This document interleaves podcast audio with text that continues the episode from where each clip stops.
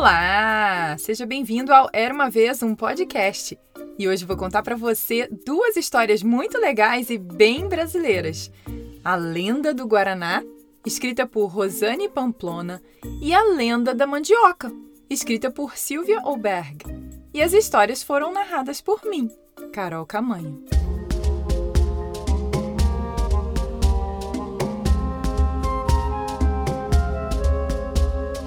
Você conhece Guaraná?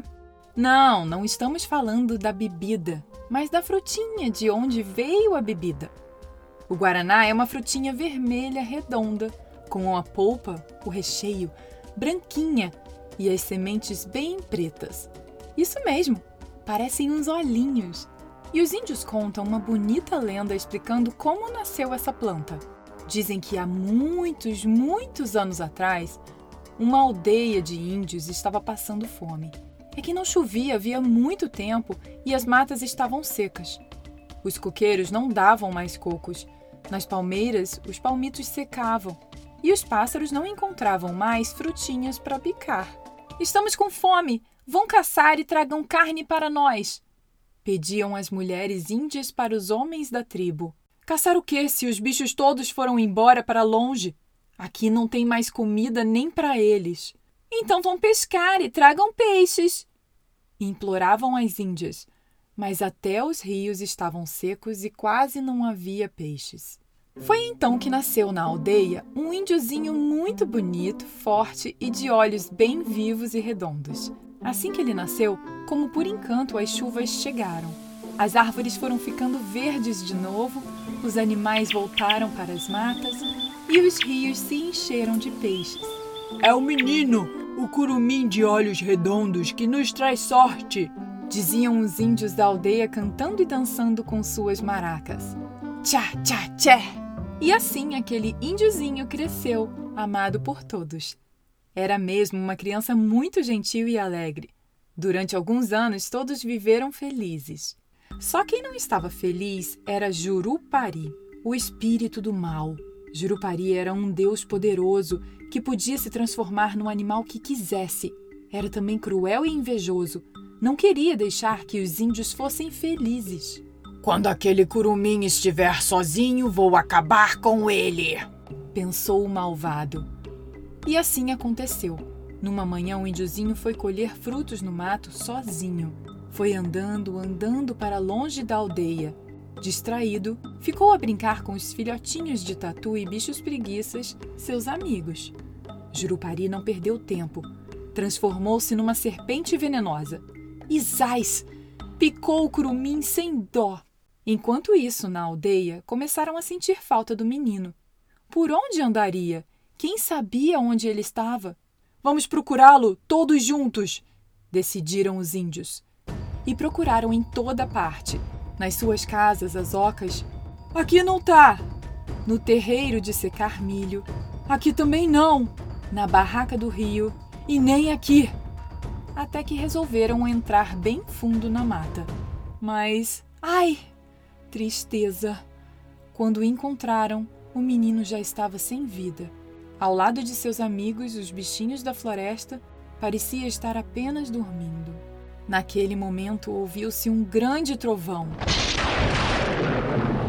E começou a chover. Uma chuva muito forte mesmo.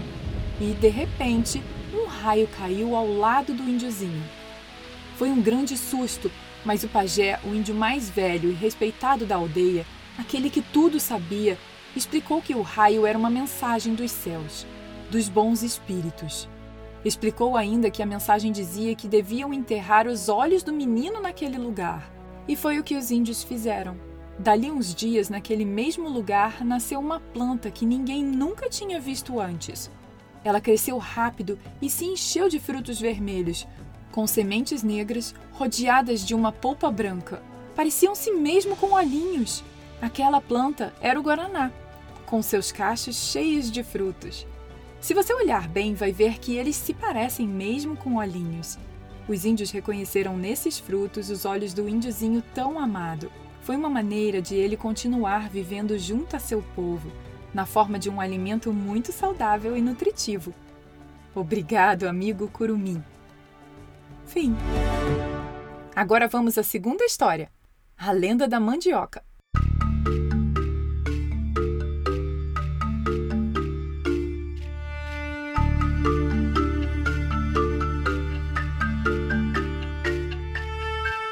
Tempo atrás existia uma aldeia lá no fundo da floresta amazônica onde viviam muitos índios.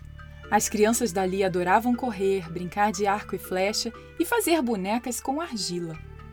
E também gostavam de nadar e pescar no rio, de olhar os bichos que passavam ali perto e de descobrir frutinhas gostosas para comer no mato. Os índiozinhos zanzavam para lá e para cá o dia inteiro, e às vezes avistavam um bicho preguiça pendurado em um pé de embaúba, comendo bem devagarinho com muita preguiça umas folhas gostosas. Ou então, viam macacos fazendo malabarismos e pulando para lá e para cá nos galhos das árvores, na maior gritaria. Às vezes, os índiozinhos ficavam bem quietos para ouvir os sons da floresta.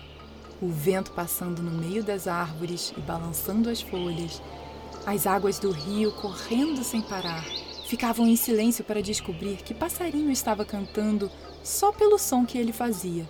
Se ouviam um som assim, yeah, yeah, já sabiam que tinha tucano por ali, mas muitas vezes descobriam que tinham sido enganados pelo japim, um pássaro muito brincalhão que consegue imitar o canto das outras aves. Que arara que nada, era o japim arremedando. Mas se ouviam uma coisa assim, Pernas para que te quero! Saiam todos correndo da onça! Um dia nasceu na aldeia uma menina de pele muito branquinha, tão branquinha que parecia um raio de lua, diferente da cor de todos os outros índios. Seus pais lhe deram o nome de Mani, e ela era a coisa mais bonita e alegre de se ver. Olhos pretos brilhantes e curiosos que acompanhavam tudo o que acontecia. Mani falava pouco e comia menos ainda, mas estava sempre rindo e correndo com as outras crianças. Os índios gostavam de ficar perto da menina, porque se estavam preocupados com a falta de chuva ou com algum bicho bravo, só de olhar para ela já ficavam mais animadas. Mas Mani não viveu muito tempo e numa manhã não se levantou da rede onde dormia. Na aldeia, todos ficaram tristes, mas as lembranças alegres que tinham de Mani ficaram para sempre em seus corações.